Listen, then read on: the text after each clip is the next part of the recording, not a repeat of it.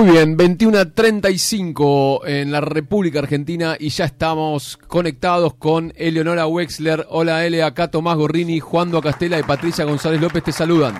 Hola, ¿qué tal? ¿Cómo va? Muy bien, ¿vos cómo andás? Bien, bien, bien, todo bien, todo bárbaro, por suerte. Bueno, gracias por gracias por, por atendernos a, estas horas que sabemos que son que son difíciles para todo el mundo. Estamos todo bien, todo bien acá preparando, preparando comidas y varias cosas, pero mientras tanto charlamos un rato.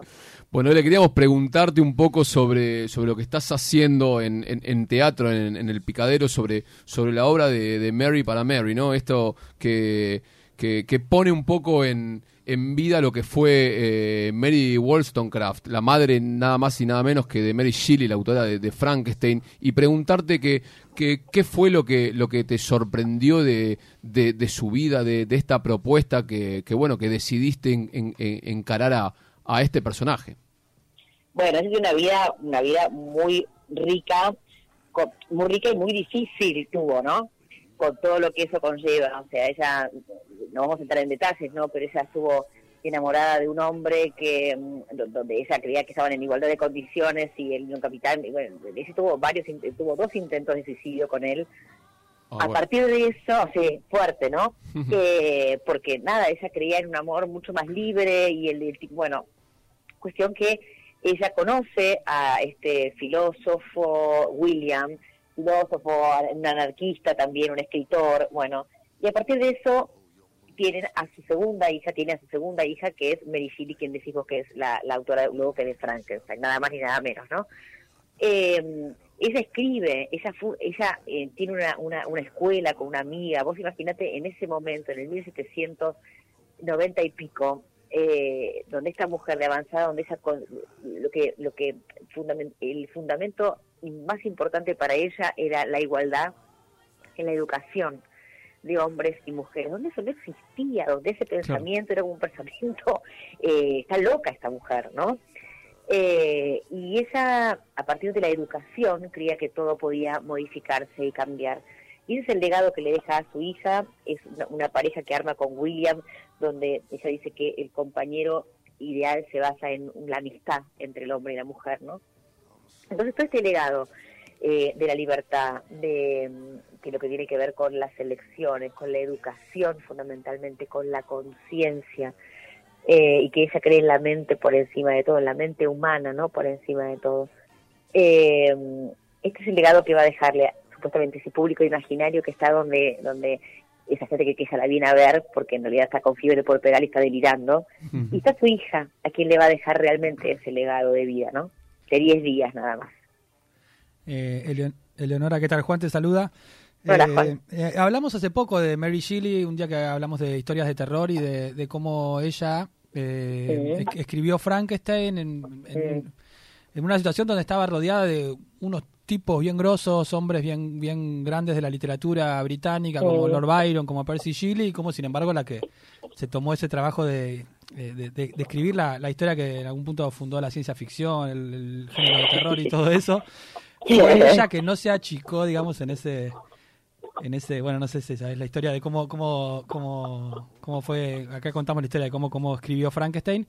Este... Sí, yo, bueno, yo vi la película, no leí sobre ella, pero yo vi la película, no sé si ustedes la vieron, eh, es eh, justamente donde ella es, es por medio de, de, de, este poeta con poeta, escritor con quien ella se junta, ¿no?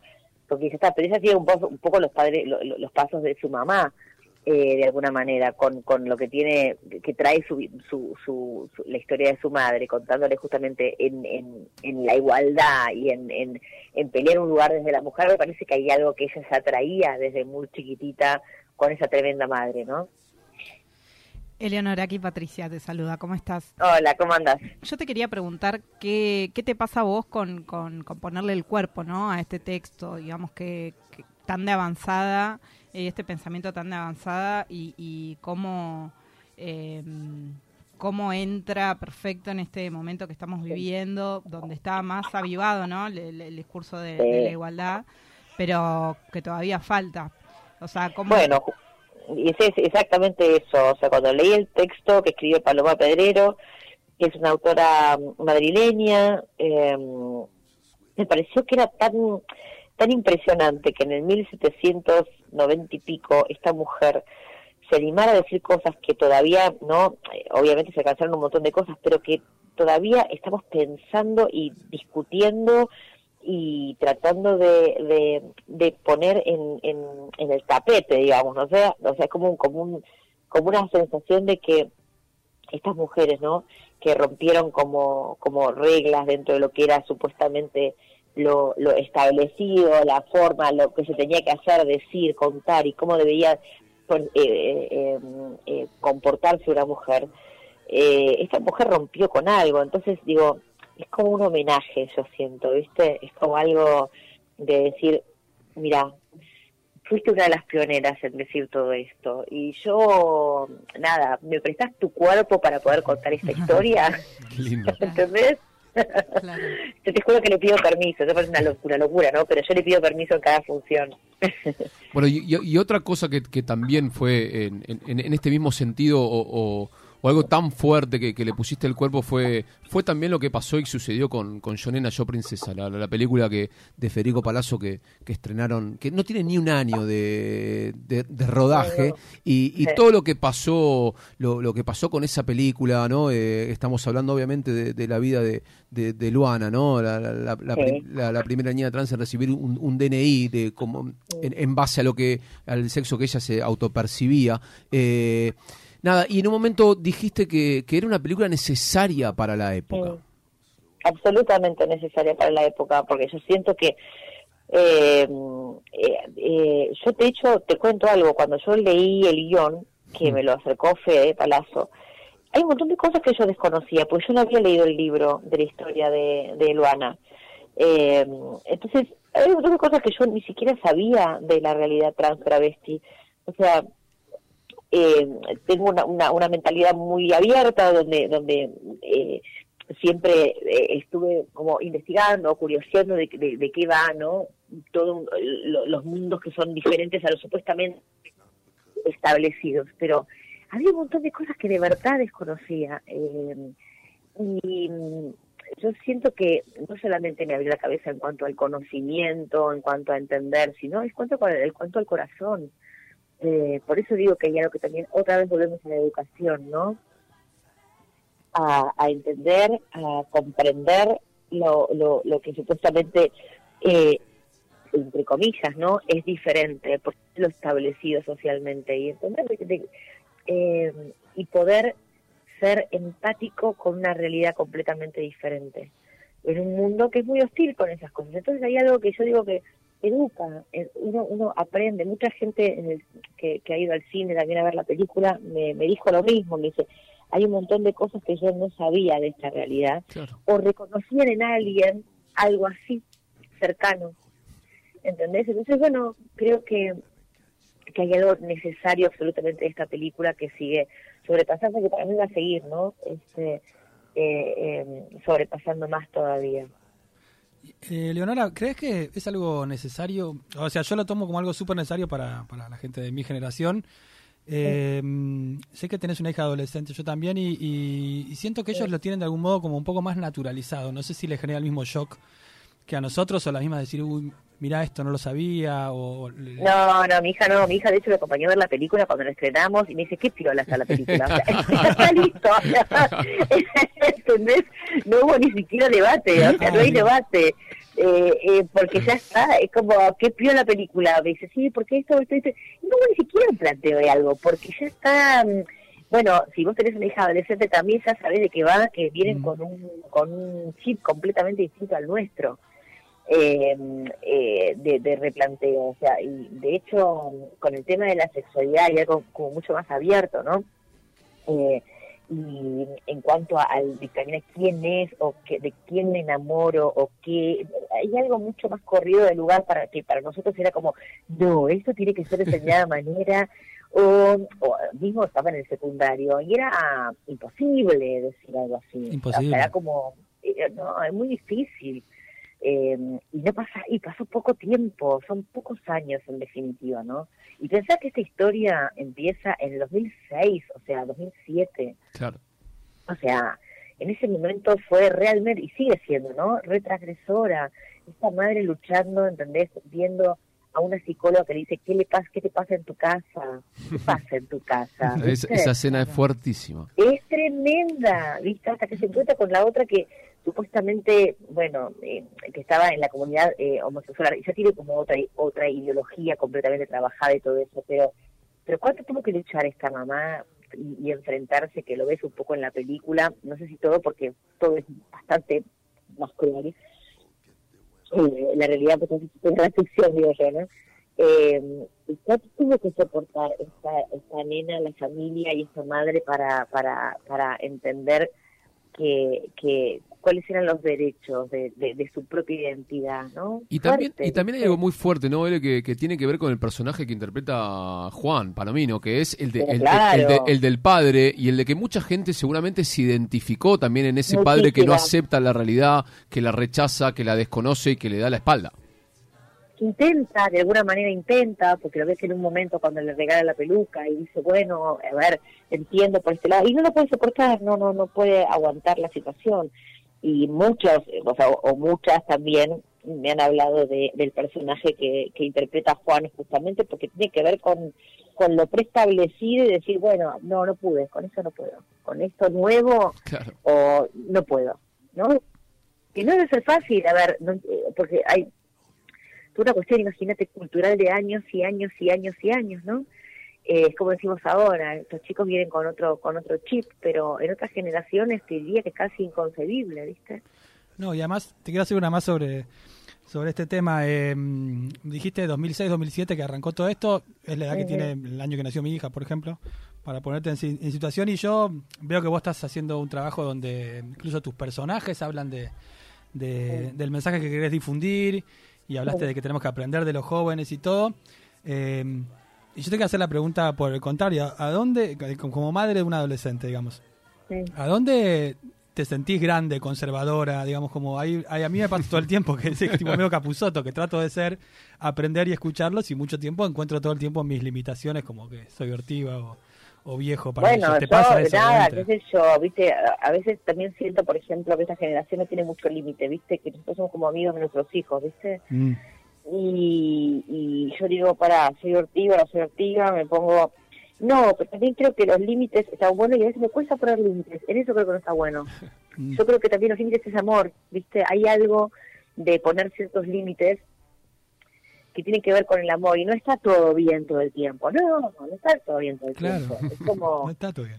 o sea, no, hay cosas que, que, me parece que no están buenas para los valores para, para los valores de ella, qué sé yo. No sé si me equivoco. No el, el famoso que después te dice, cuando seas madre lo vas a entender, ¿no? Exactamente, qué sé yo. Y yo también entiendo muchas cosas posta, ¿eh? Cuando, cuando fui mamá, eh, entendí muchas cosas también. O sea, que por ahí en ese momento no, no decía, yo fui rebelde sin causa, o sea, era rebelde güey. Imagínate. Eh, pero eh, hay algo de eso, y cuando ya no vas a entender determinadas cosas. La comunicación, qué sé yo, no sé, hay cosas que me parece que tiene que ver, por lo menos en mi caso, yo lo llevo a mí, tiene que ver con a veces faltas de límite, y que eso después se me vuelve en contra y que no está bueno. Estamos hablando con. estar acercando. Hablamos con Eleonora Wexler y él, y te quería eh, llevar también a, a, a, otra cosa que hiciste que, que también tiene mucho que ver con, con, la maternidad, ¿no? Estamos hablando de, tres cosas súper atravesadas por, por esta temática que es eh, Último Primer Día, esta, esta miniserie que hiciste para, para Flow, que, que bueno, que habla ya desde el título, desde el vamos último primer día, es eh, cuando, cuando se aceptó ¿no? E, este, esta especie de evento festivo que, que, se realiza en la secundaria, que, que, parte de un descontrol y termina en, también en, otro descontrol. Bueno, el punto es también, nosotros qué hicimos en eso, ¿viste? O sea, como papás, ¿no? Pregunto, ¿no? Como digo, eh, como, como, ¿quién creo? Los chicos pueden decir, ¿sabes qué? Yo quiero el último primer día, está todo bien nosotros como viejos, como padres, ¿qué hicimos? Dijimos, y sí, bueno, tienen que tener el último primer día, es como un chino, ¿no? es como un chino. Eh, posta, porque ¿qué significa? ¿Cuál es el significado que tiene el descontrol y volver al... No, entiendo, viste que es, raro, ¿no? Y uno termina siendo como preso, en definitiva, de, de una situación de decir, no, no puedo estar fuera de la Matrix, ponele, ¿no? Porque en definitiva tiene que ver un poco con eso. Porque no decís, che, mira, no, vos no vas. ¿Qué pasa si le decís vos no vas? No, chao, te mata. No te lo perdona nunca más. Es, raro, ¿no? Es raro, ¿viste? Entonces vos presos un poco de eso. Esta cosa que yo te contaba que tiene que ver con lo mismo para mí, que tiene que ver con el no límite, ¿no? Que somos amigos de nuestros hijos. Entonces no somos amigos, somos padres que tenemos que educar y, y, dar valores dentro de lo que podamos, ¿no? De la manera en que uno puede. ¿Y vos cómo eras eh, de, de, adolescente? Eh, yo era mucho más brava.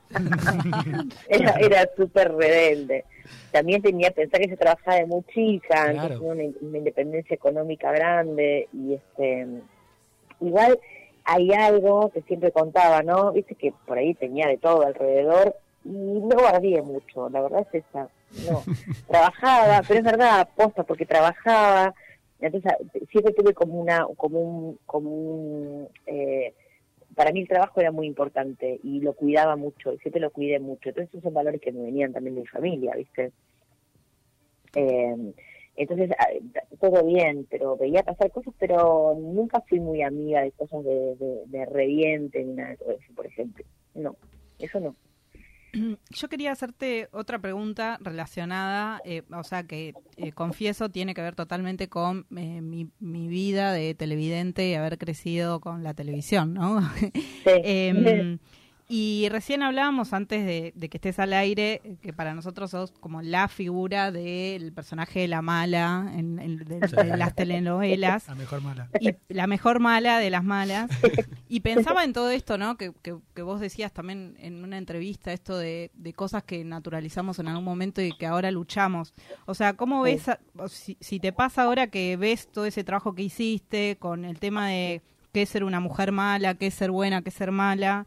Y toda esa representación ¿no? que, que, te tocó hacer en muchos de los personajes que, eh, que hiciste en, en televisión. Y si, si te pasa algo con eso. Bueno, el, la villana, la villana fue villano también. Vos pensás que no era solamente la villana, ¿viste? Claro. O sea, la villana está todo bien y era, eh, era parte de un juego y lo tomo como como parte de, porque si me pongo a elaborar de verdad cada personaje que hice, desde que tengo ocho años y, imagínate la tele lo que cambió, lo que se modificó, no en tantos años rompiendo moldes y cosas que ahora no se podrían decir.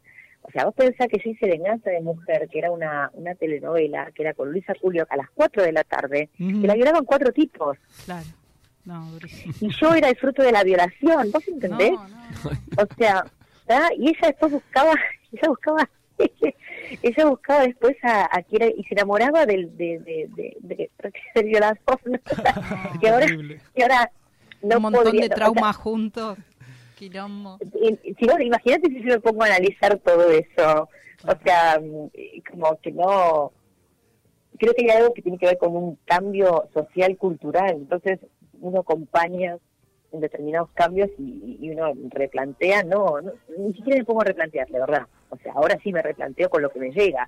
Claro. Si no pongo a replantear del, de, pasado, no, no me sirve ni es constructivo, porque en, ese momento era lo que, lo que eh, estaban naturalizadas determinadas cosas, ¿no? ¿Era más divertida ser la villana, puede ser? ¿O tenemos esa me sensación encanta la villana, pero es más bomba para la villana. Tiene más licencias, ¿no?